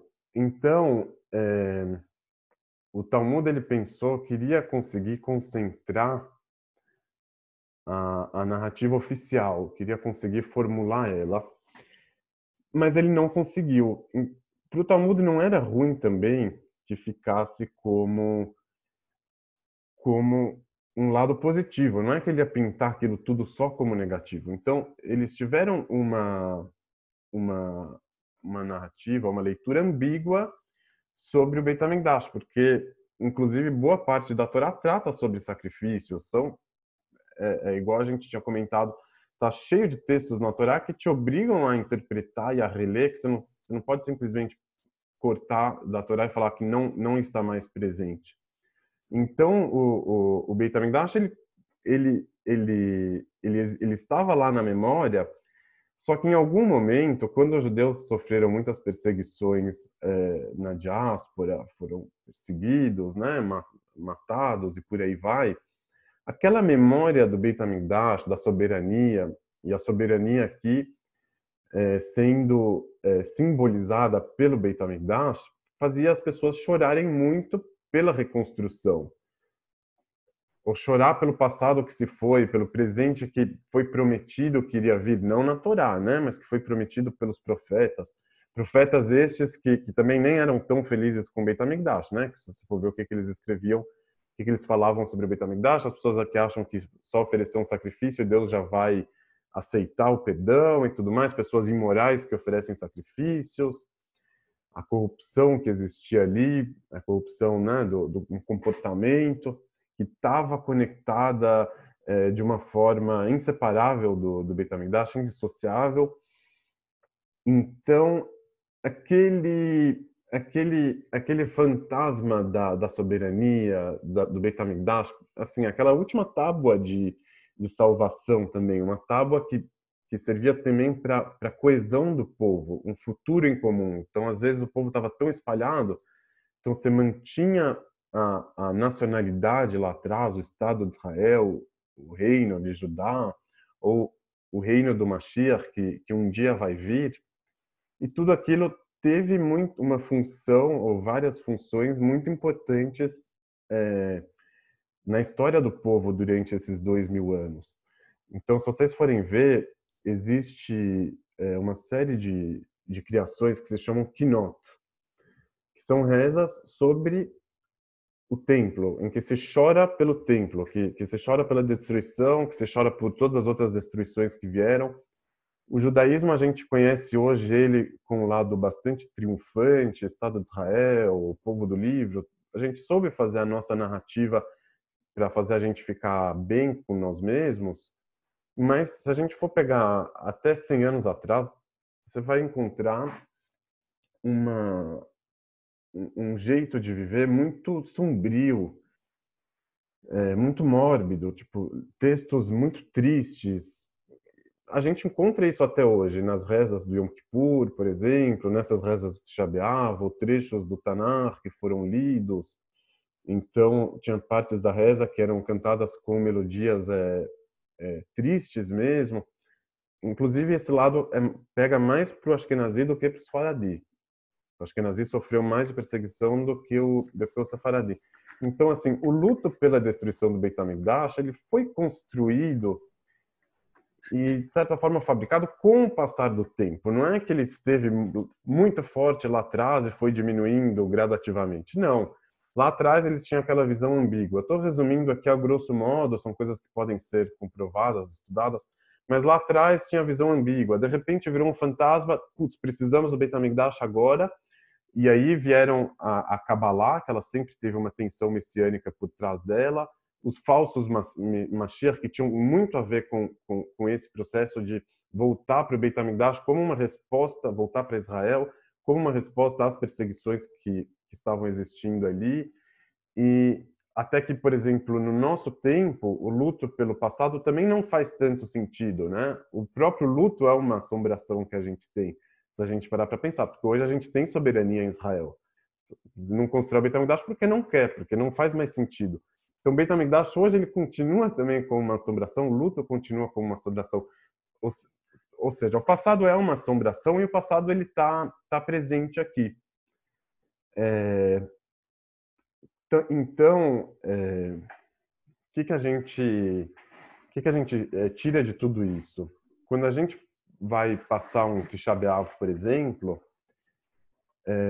ao invés de pegar as coisas pelo valor de face e falar, não, vamos voltar para o Beit HaMikdash, aí sim vai, né? A gente tem que tentar recepcionar o passado pela, pelo espectro que ele é, por tudo que ele carrega é, como fantasma, como medo, como inspiração também, né? Não precisa focar só no, no lado negativo, mas que, que, que não é um fato que aconteceu lá atrás. O nosso Tisha B'Av é o Tisha B'Av que aconteceu, é, sei lá quantos anos antes da Era Comum. O nosso Tisha B'Av é o conjunto de experiências que, que foi, foi vivido por todo esse tempo. Então, foi vivido de uma forma assombrosa, de uma forma é, espectral, com muito medo. Ela foi potencializada em algum momento ou em vários momentos. Esse essa experiência de Tisha levou a falsos messias, também levou a Kabbalah. Kabbalah fala de, de Mashiach o tempo inteiro muito por causa disso. E, e, e, foram, foi uma experiência vivida a partir dos fatos que iam ocorrendo também. Então, é, é, o, o não é um fato, são é toda a sequência de fatos, as interpretações que foram dadas a ele, é, é, e por aí vai. E ele vai continuar atuando sobre nós por todos esses lados, por todas essas frentes. Não dá para a gente concentrar em apenas uma. É, eu acho que esse é um entendimento que, que eu posso estar falando aqui uma coisa é, meio óbvia, mas é importante a gente dar conta que essa narrativa que tenta concentrar tudo fazer do Tisha um fato temporal, um marco, é, como se fosse que esse marco precisa ser revertido, é uma narrativa que ela é muito vendida, que ela é muito transmitida. Então, quando a gente quiser ter um, um, um entendimento mais é, mais adulto, a gente pode é, passar a refletir e enxergar essa, essa história toda é, de uma outra forma. Então, é, você não acha que isso é uma techuvá? Uma techuvá para a religião judaica, voltar às coisas que foram é, o choro, é, é, a lembrança de querer voltar ao tempo, de voltar ao judaísmo, de voltar aos pilares do judaísmo, é isso.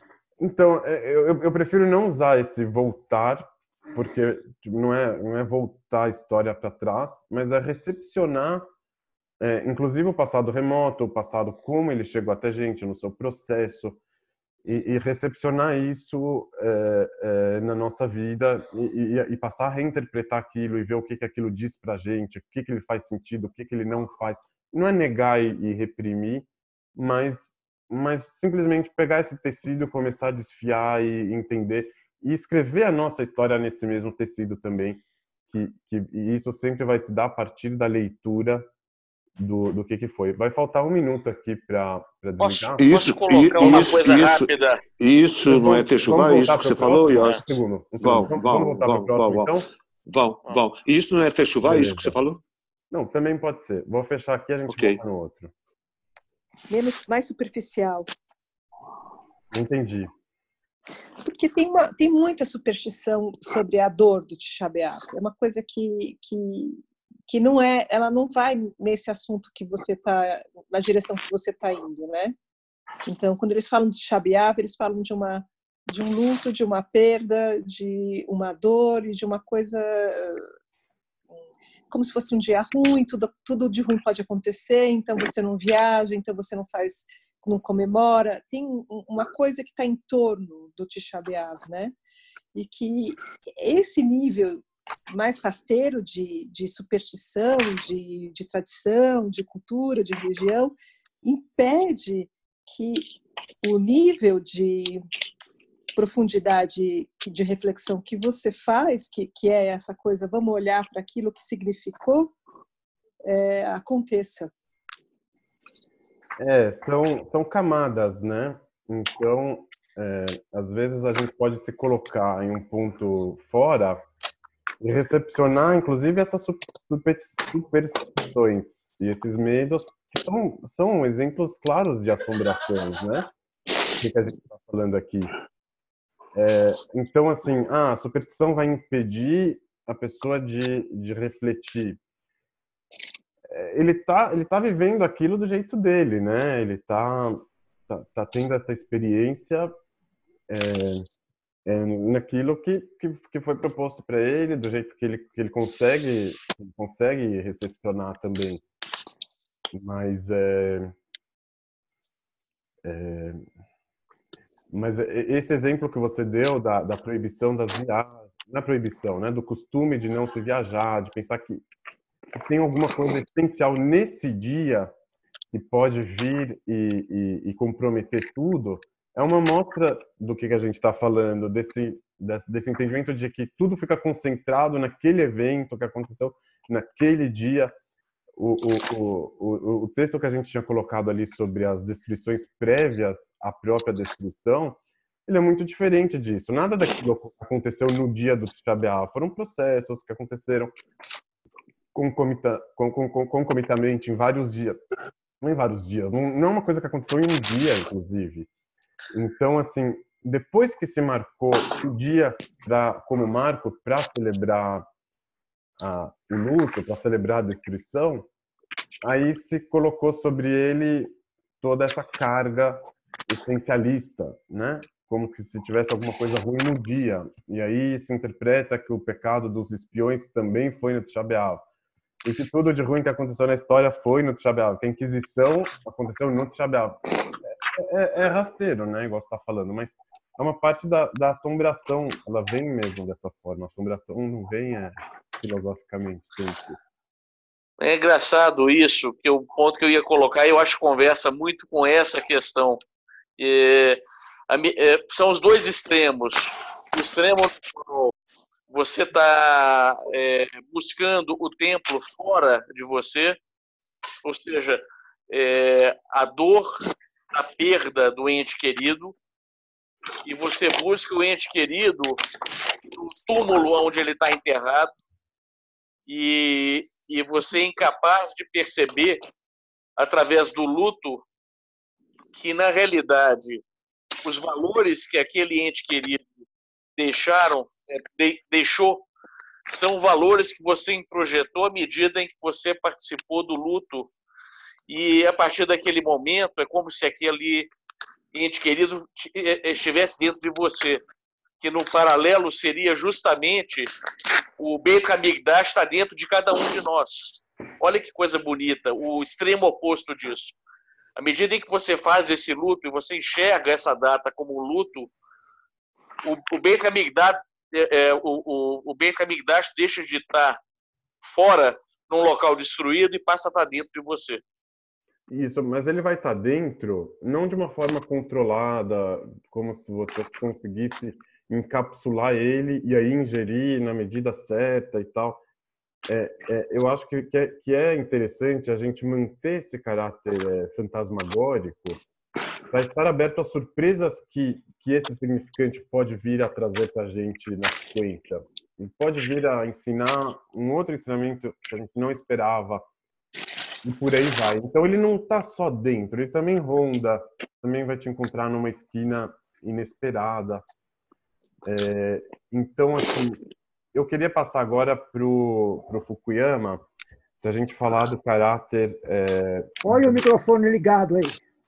Do caráter é, fantasmagórico da, da, da, da vinda do Mashiach, né? ou do Mashiach em si, da era, da era messiânica.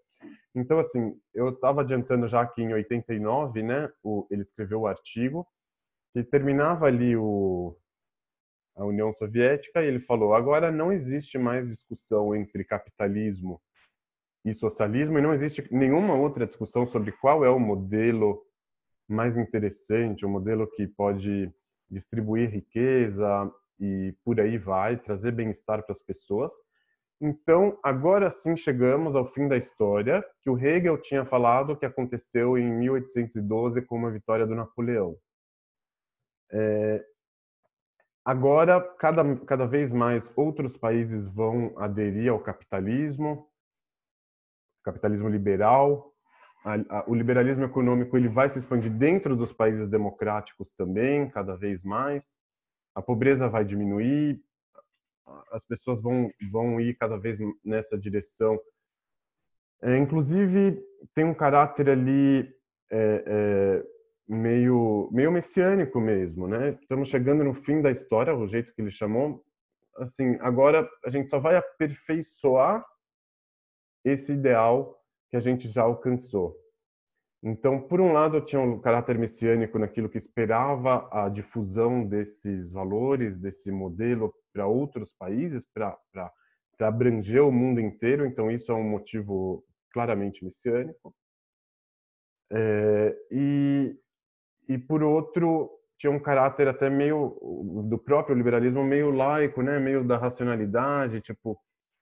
É, é, de outras correntes filosóficas que, que, que, profe que, que profetizavam é, é, essa vitória da, da racionalidade, esse avanço, esse progresso.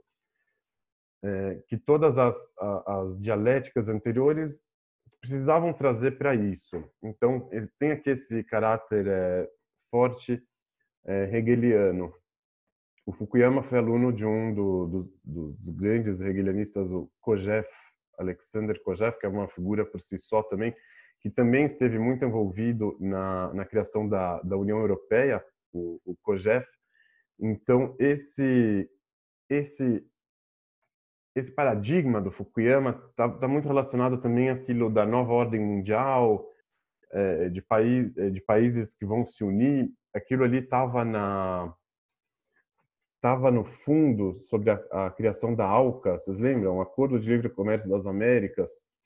Então, o estrondo que o Fukuyama causou, ele foi muito por, pelo Fukuyama ter dito uma coisa que todo mundo pensava, eu era muito novo quando aconteceu a, a queda do, do, do, muro de Berlim, mas a, a, forma como, apoteótica como aquilo foi é, narrado, como se a, o fim da, da, União Soviética representava não só para a própria União Soviética, para os países que estavam ali, mas para o mundo inteiro, uma nova era mundial que começava, os acordos, teve em 92 o Acordo do Clima no Japão, em, em, Belo Horizonte teve o acordo de, em 97, não, não foi um acordo, né, mas teve uma convenção lá da ALCA. Eu, eu era criança, foi um dos grandes acontecimentos é, da minha vida. O Bill Clinton passou na frente da minha casa. Na época, isso foi tipo algo maravilhoso, né? É, então, assim, de certa forma, eu, eu pelo menos posso dizer por mim que eu cresci tendo essa certeza do Fukuyama, que, que a gente tinha chegado no fim da história, que o mundo caminhava para ficar cada vez mais é, democratizado, cada vez mais liberal, cada vez melhor. E é, o Fukuyama ele até colocava que, que, que assim existia ainda os países é, que estavam dominados pelo islamismo, por exemplo. Então ele falava que ia ficar, por um lado, o Islã radical, né, o Islã fundamentalista, e do outro lado ia ficar todo o Ocidente, liberal, democrático, capitalista. Quando isso ele falou já em 89. Quando chegou a Guerra do Golfo em 91, o que, que aconteceu? Países como Irã e Iraque, que até outro dia estavam lutando um contra o outro, eles se uniram. Afeganistão também, todos os países é, é, dessa civilização. Então não existia mais um combate entre modelos econômicos, existia um combate entre civilizações. E mesmo essas civilizações, o Fukuyama falava, uma hora ou outra eles vão sucumbir, não vão conseguir é, fazer frente contra o mundo inteiro que vai estar do outro lado. Então, a guerra do Os Golfo... chiitas nasceram aí? Os chiitas nasceram aí? Não, os chiitas já, já, já existiam, né? Mas não, não nasceram com Maomé. A guerra do Golfo acabou acabou sendo a materialização da profecia do, do Fukuyama. Não era, não era uma profecia, ele estava falando ali naqueles próprios dias, né? Então, é, ele era uma pessoa do Departamento de Estado, estava por dentro, da, era o governo Bush ainda, ele estava ainda bastante envolvido. É, então, ficou ali tudo que ele falou. De um lado, né, os países democráticos, do outro, a outra civilização, e os países democráticos todos unidos. Então, é, nada, nada sugeria ali é, que, que fosse haver outros, outros tipos de tensões e tal. É, então, o Fukuyama falou: chegamos no fim da história. Então, né, se a gente tentar voltar para esse tempo, entender essa mentalidade, alguns de vocês podem fazer isso melhor do que eu.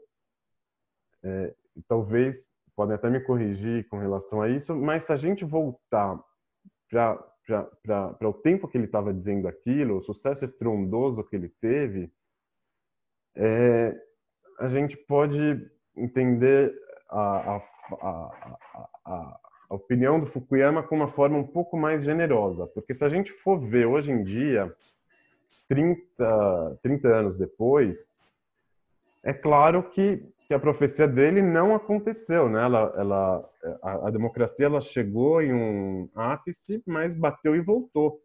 Então, não só que ela deixou de se expandir em mais países, como em vários países que até então eram considerados completamente democráticos, começaram a aparecer o fantasma da, da, da, da ditadura, o fantasma da, do autoritarismo, a, a tirania. Tirania. Então a democracia, ela não só que ela se mostrou ineficiente e se mostrou é, ameaçada, como ela é muitas vezes questionada também. Então, por exemplo, no Brasil de hoje tem muita gente que fala não, seria melhor uma monarquia, seria melhor uma uma volta para os militares. São são são opiniões que eu não estou deslegitimando, deslegitimando aqui, mas que a gente não escutava antes, há, há, há, um, há sei lá, 20 anos atrás, era, era, eram opiniões que, não eram é, é, é, não eram emitidas, ou a gente não conseguia escutá-las, estavam muito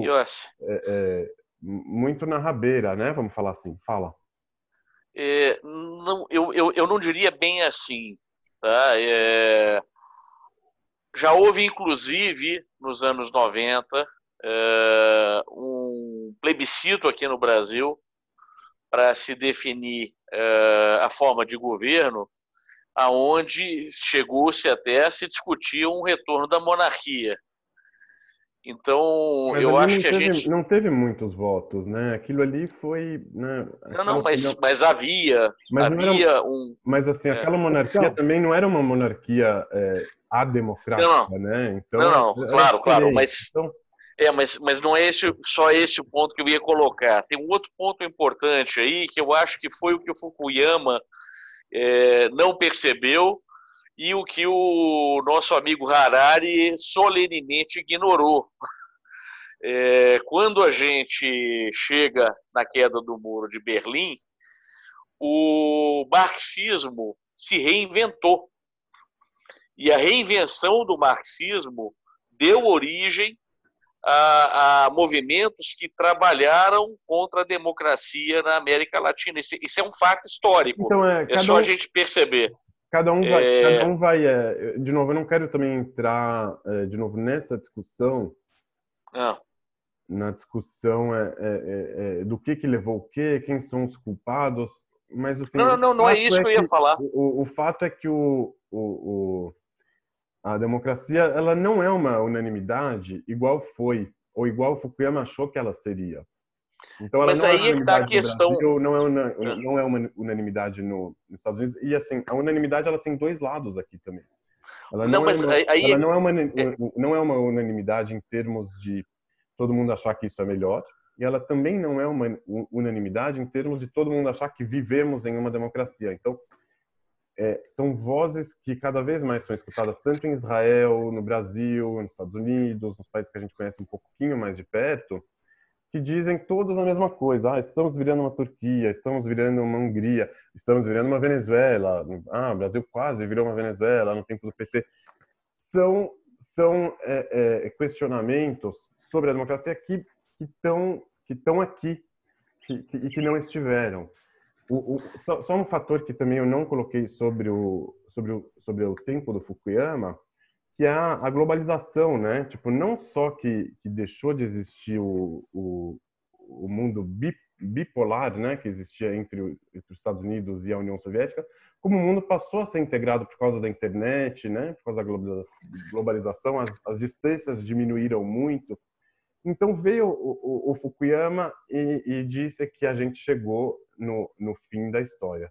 O primeiro que eu saiba. Posso só colocar um ponto importante nisso, Yossi? Eu te peço para não entrar na, na parte de muita discussão política. Não, não, não, não, não, não. Tá. Eu não, eu, eu não tenho interesse na discussão política em si. É, não é essa a questão, tá? Primeiro ponto que eu colocaria é o ponto do globalismo, tá? São conceitos diferentes e que, de uma certa maneira, é, é, andam em paralelo, globalização e globalismo. É, o globalismo... O, eu citei que o, que o, que o Fukuyama, como influ, alguém influenciado pelo COGEF, tinha esse, esse background é, globalista também, né, da, da União Europeia, que o COGEF é, foi um dos grandes é, idealizadores, por exemplo. E são conceitos irmãos, né? É, não é a mesma coisa, né? O globalismo e a globalização, mas é, é, às vezes se confundem também, né? Um influencia o outro. Mas então, Yossi. Tô certo ou não, Isaac? Só, é. só, colab só colaborar. Fala. elaborando. O, o, o que o Derrida faz, então, é contrariar o Fukuyama, dizendo que o espectro de Marx está vivo. O marxismo ainda é uma metodologia que não perdeu seu valor. Perdeu-se uma porção de coisas no marxismo em função das, das coisas que, que ocorreram no, na, na, na, na Rússia e nos países do leste europeu. Mas que aquilo tudo o marxismo jogou fora. Mas existem fatores, e ele se concentra na parte econômica, existem fatores que desmentem o Fukuyama. E ele acusa ainda o Fukuyama de, de, de ser inseguro, porque depois que ele fala, na verdade, Fukuyama vai dizer industrialização, a política, democracia liberal vai vencer, venceu e vai cada vez mais. Só que ele chega num ponto que ele começa a dizer: olha, mas existem uma porção de dificuldades. Uma delas, ele chama de. Ele se, se, se pega um gancho com o timos. O timos, aquela nossa glândula que nos faz raivosos, que nos faz é, renitentes. O timos é aquela válvula que a gente tem, aquela glândula que a gente tem aqui, e que é uma glândula comportamental e que batalha pelo reconhecimento, ou seja, nem industrialização, nem modernização, mas quando um país, um indivíduo quer ser reconhecido, outros fatores vão entrar. Então, o próprio Fukuyama ele começa a se desviar e ele coloca que realmente existe essa questão do reconhecimento. O que é o reconhecimento, por exemplo? Hoje, Israel, às vezes a gente se pergunta por que diabos Israel, a Hungria, a Polônia, os países do leste europeu que são, vamos dizer, nacionalistas, por que, que, eles, que, que eles têm em comum? É que todos eles estão numa fase de reconhecimento. Os países do leste europeu, chegando agora e querendo se propor para a sociedade, e Israel, ainda depois de 70 anos, ele está querendo ainda ele é contestado por um bilhão de pessoas. Então, esse reconhecimento, esse timo, essa questão, vai atrapalhar também o raciocínio do, do Fukuyama. E o Derrida vai dizer: olha, existe muita coisa a se resolver, muita briga entre econômica. Aí ele vai pegar o lado econômico do, do Marx. É, mas não Ou seja, só, tem né? muita coisa. Não só, não só o lado, não só o lado econômico. Quando que o quando que o Fukuyama faz a, a ressalva do, da maldade humana, dessa vontade que poderia estragar as coisas, o, o, o, o Derrida pergunta: talvez o problema não está na sua idealização, que talvez ela não está certa, que ela não está compreendendo todas as realidades, não está resolvendo tudo. É fácil você chegar e falar, eu tenho o ideal que resolve tudo. Ah, mas não está funcionando, a culpa é de fulano e fulano de tal. Ah, talvez o problema está no seu ideal. Talvez ele não, talvez ele encontrou alguns limites, né? O, o, o Derrida falava que a, que a, que a aplicação do, do, do, capitalismo não é nem a paródia, né, do que que estava, é uma paródia ruim do, do, da idealização que ele estava propondo. É, assim, eu não, eu não vou, não vou conseguir resumir hoje. Não, claro, não vou conseguir resumir coisa. tudo aqui, é, é, esse debate em si. Deixa eu só dar uma. Oi, Ele é longo. Última... Eu tenho uma pergunta. É, eu tenho uma pergunta eu, eu queria puxar, eu... só para só deixar claro um, um, pouquinho, assim, eu queria puxar essa questão do, do fim da história para a gente falar sobre a vinda do Mashiach. Então, realmente, não é, o, não é o, o, o, o foco ah, então, antes, antes da vinda do Mashiach, uma, um, um, uma questão adicional em cima disso que é, poderá nos trazer alguma, algum entendimento do que, que significa a vinda do Machia para nós e para todo mundo. É que depois do Fukuyama chegou um, um acadêmico chamado Samuel Huntington, que ele escreveu sobre Guerra das Civilizações, que ele vai dizer não se trata mais de democracia, nem de liberalismo, nem de industrialização, nem, nem, de, nem de, de globalização. Se trata de de, de, de, guerras culturais. China, Índia, Japão, os cristãos ortodoxos de um lado, católicos do outro, e que as guerras vão ser e os conflitos vão ser civilizacionais. É, o, todos o eles têm seus já tinha, O Fukuyama já tinha, já tinha colocado isso também. É, mas ele falou assim, dentro da, da nossa civilização não tem mais discussão. Né? Esse é, é, é um ponto que... Não, ele... né? Pois é, ele é muito eurocentrista. Já e sabe por causa de quê, né? Huntington vai dizer que não tem nada disso. Porque... E você sabe por causa de quê, né, Menache? O quê? Mais simples. Se você vê que os Estados Unidos. Bom, os Estados Unidos hoje é um dos países mais. Um dos, é, é, um dos lugares mais ricos do mundo, né, onde está o capitalismo. De repente Sim. chega a China, tá. chega a China agora, é, que vai provar que a riqueza pode ser considerada através do socialismo, através do comunismo. Pessoal, e aí, como é que você vai explicar? Mas a China não é comunista. A felicidade vai aonde? A, não, a China tá não é comunista. A China Ela é, o quê? Comunista. A China Ela é capitalista. Pessoal, pessoal, vamos, é capitalista vamos... o quê? Capitalista o quê? Vamos, vamos continuar um pouco aqui. Virou capitalista, é. né? Deixou Mas socialista vamos, vamos focar no ponto. Vamos, vamos na chegada do Machia.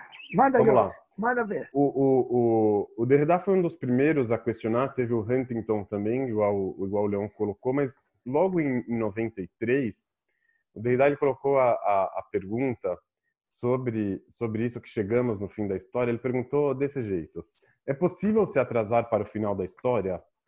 Uma pergunta para hoje. Então, vem alguém te diz: Ó, oh, estamos aqui no, no final da história. O Derrida pergunta: Posso me atrasar para ele? O que, que acontece comigo se eu não quiser chegar nesse final da história? Se eu quiser me arrastar um pouco mais no decorrer da história? Então, assim, é, como o Derrida ele, ele propõe a, a, de, a desconstrução é, de um modo geral, ele coloca a fragilidade da, é, dos conceitos, das palavras, do significado. Então, nunca alguém vai ter uma autoridade para vir e chegar e falar acabou a história, para falar qualquer coisa, na verdade, porque tudo vai sempre poder ser interpretado de novo, vai poder ser discutido, vai poder ser desconstruído, não tem uma fala que fecha a questão em alguma coisa. Então, mesmo partindo desse princípio filosófico, o Derrida já tinha bastante embasamento para vir e questionar a, a, a fala do, do, Fukuyama. Além disso, ele, como o Derrida faz em, em outros lugares também, em outros assuntos, que eu também já coloquei em alguns textos, ele quer mostrar como essa fragilidade teórica acaba escondendo um jogo de interesse que tem por trás. Então, quando alguém vem e diz chegamos no final da história, ele está querendo manter o status quo. A situação está muito boa para ele. Ele é um democrata, liberal, americano, estava lá no, na Secretaria de Estado. Então, para ele, a história pode terminar agora. As coisas estão tão bastante boas para ele. Agora, tem muita gente, mesmo dentro dessas democracias, que, que não estavam é, muito satisfeitos. A, a, a, democracia ela já tinha os seus limites, inclusive os limites que, que, que, a gente conhece hoje, 30 anos depois, mas que já existiam na época. Uma das coisas que o Derrida aponta e que muitos israelenses de direita sempre apontaram, por exemplo, como os interesses maquinavam as decisões da ONU. Então, se você fosse pensar que estamos no mundo é, liberal, democrático, racional. Então, vamos fazer aqui um fórum de discussão na ONU, vamos chegar na conclusão o que, que é certo, o que, que é justo, que que é, quem vai poder invadir quem, quem não vai. O mundo iria se é, adequar, iria chegar para frente. Inclusive, teve aquele tratado lá de não proliferação de armas, que também estava por trás né, ali do que, que o desse, desse fim da história que o Fukuyama vislumbrava, era uma época otimista, não é que não era, mas as, as, as falhas e as, e as brechas, as sobras, estavam ali presentes já e o, e o, e o Derrida demonstrou. Então, tinha o problema dos desempregados, sempre existiu, o problema da pobreza. Então, é, você dizer que chegamos no fim da história, as coisas estão boas, é, além de ter os problemas é, filosóficos e além de deixar de questionar o capitalismo por alguma ameaça é, externa, o Bauman também é, aponta para isso. Então, a, a, se inicia um processo de aceleracionismo, né? Que, que, que perde os limites, que perde as, é, as estribeiras, vamos falar assim. Então, até onde pode chegar, não, não, não existe mais questionamento. É, e isso era um lugar ruim para ficar. E ainda mais para chegar e encerrar o debate. Não, não tem mais debate, terminou a história, é isso. E isso pode ser acelerado cada vez mais para, inclusive, adiantar o, o, o, final da história, para adiantar é, é, esse final feliz que ele vislumbrava. Então, assim, do mesmo jeito que o Marx tinha é, um lado autoritário quando ele falava que a história necessariamente ia chegar em algum lugar e quem tivesse atrapalhando é, esse futuro estaria seria varrido pela história. Então, a posição do Fukuyama não é muito diferente disso. Ele diz, não, a história está aí, você que está indo contra aquilo, você vai ser varrido pela história. A história vai andar para frente, você vai ficar para trás. Então, aqui tem um lado é, autoritário também. É, e, e, e, outra é que o Fukuyama ele se apresentava como é, é, o, que, que, o fim da discussão não era necessariamente a vitória de uma ideologia, mas como não, como se o estado natural agora estivesse vigente, não temos mais é, ideologias para nenhum lado. E isso em si também é uma ideologia. Sempre quando alguém vem se apresenta como não ideológico, ele está querendo propor a, a, a, ideologia não ideológica, né? mas que não deixa de ser uma, uma ideologia também. Então, assim, é, a proposta que o, que o Derrida foi, que ele, que ele falou ali, que ele perguntou, ele perguntou, é possível se atrasar para o fim da história? Não, é possível sim. Você não é obrigado a embarcar nessa festa, entrar e achar que terminou o debate. Não, eu vou continuar aqui onde que eu estive, é, é, onde que eu acho que, que, que, eu, que eu posso estar, tentar consertar a, a história de um outro jeito. Então, assim, muitas vezes e essa é uma delas, o triunfalismo é o pai da derrocada. Quando a pessoa acha que que, que, que ganhou, quando ela conta para si mesma, conta para os outros que ganhou, e aí começa a se descuidar, começa a, a, a deixar de se questionar, ali ele já, já começou a, a derrocada. Então, muitos críticos de direita ao Fukuyama enxergam isso, que ah, ele estava com triunfalismo excessivo e se descuidou desses espectros do Marx que começaram a, a, a, ser, a ser difundidos de outra forma. Estou falando aqui a, a, narrativa de direita, né? É, então, é, o Derrida ele foi muito rápido em perceber isso e, e, e, a gente pode falar 30 anos depois que ele teve uma grande dose de razão. Outro fator que influenciou também o, Fukuyama, cada vez eu vou falando outro, a conta gotas, foi a virada do século e do milênio, um fator assim meio psicológico, né? Sempre que, que, que o mundo chega nessas viradas de século, existe essa tensão é, é, é, fim do mundista, né? O do endismo.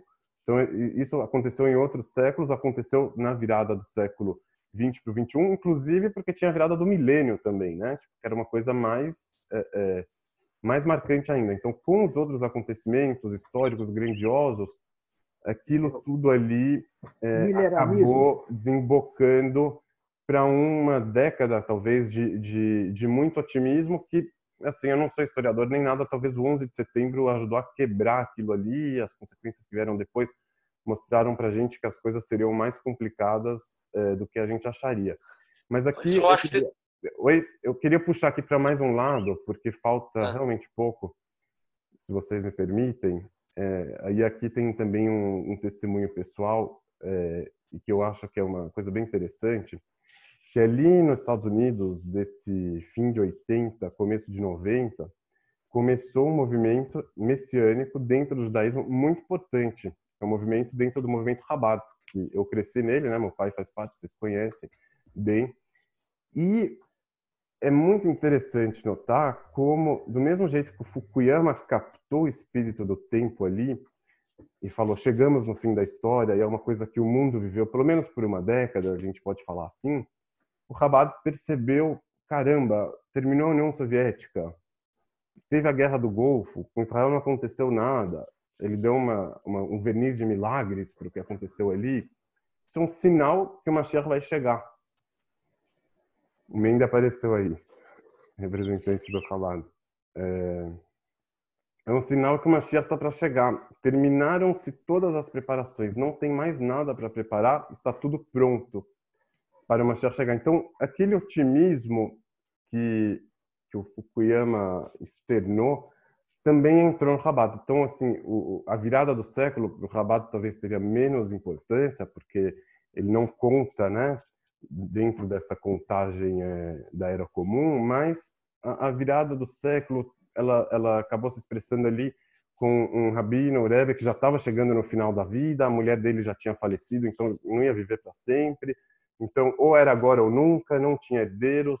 Então, é, acreditou-se ali e os adeptos do Rabat acreditaram e, e, essa mensagem foi passada para frente. Muita gente entrou nessa. Tipo, o termo, o conceito do Mashiach se popularizou bastante. É, os adeptos, muitos adeptos do Rebbe acreditaram que ele é o Mashiach, continuam acreditando, inclusive, mesmo depois da morte. Alguns acreditam que ele está vivo. É, mesmo depois da morte, ele continua super presente, né, como espectro, como foto na casa de todos os adeptos.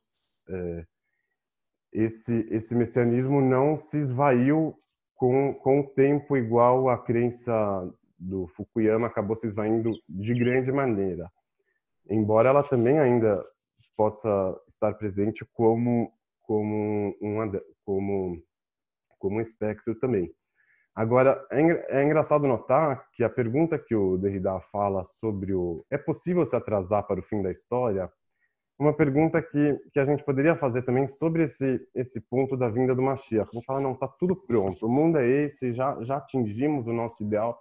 Eu, no meu lugar, eu diria isso. Será que eu posso me atrasar para esse fim da história? Eu não acho que a gente chegou na perfeição, que que, que não há mais o que ser discutido, que o judaísmo chegou no ponto final dele, no máximo da, da do, do, refinamento é, intelectual, é, que o Chabad ele tem um pouco disso, de falar, não, eu sou aberto na medida certa, tenho um refinamento místico, intelectual à última potência, e um entendimento histórico, falo com as pessoas, e, e aí, aí, esse fator da globalização que estava presente no Fukuyama estava presente no Rabat também, então ia lá, juntava rabinos que estavam em vários lugares do mundo, como se fosse que estivesse abraçando realmente o mundo, que é uma idealização também aqui, que não é não, não é verdade, né? Tipo, é uma coisa que você pode desconstruir é, muito facilmente.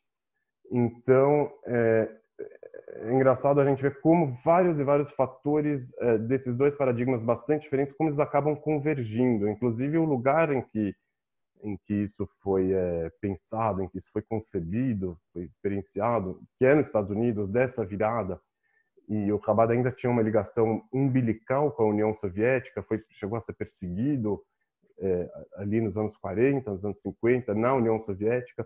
Então, assim, o, fi, o final da União Soviética, para eles que migraram para os Estados Unidos, tinha uma representação simbólica muito pesada e muito importante. Então, as vitórias também que Israel teve nas guerras, de uma forma sucessiva, a Guerra do Golfo ali, naquele contexto todo, a, a, a ONU estando em Nova York, o acordo de não proliferação de armas. Então, existia é, é, é, naqueles anos uma, uma tensão messiânica é, claríssima, como se fosse uma coisa que, que vai acontecer em qualquer momento.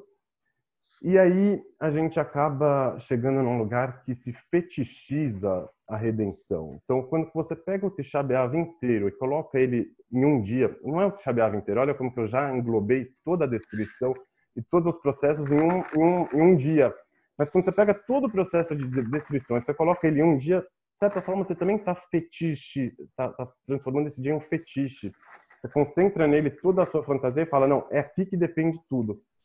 É, isso foi feito com relação à destruição do templo, com relação a Tisha as superstições que, que foram é, colocadas nesse dia, e o Mashiach virou um fetiche também.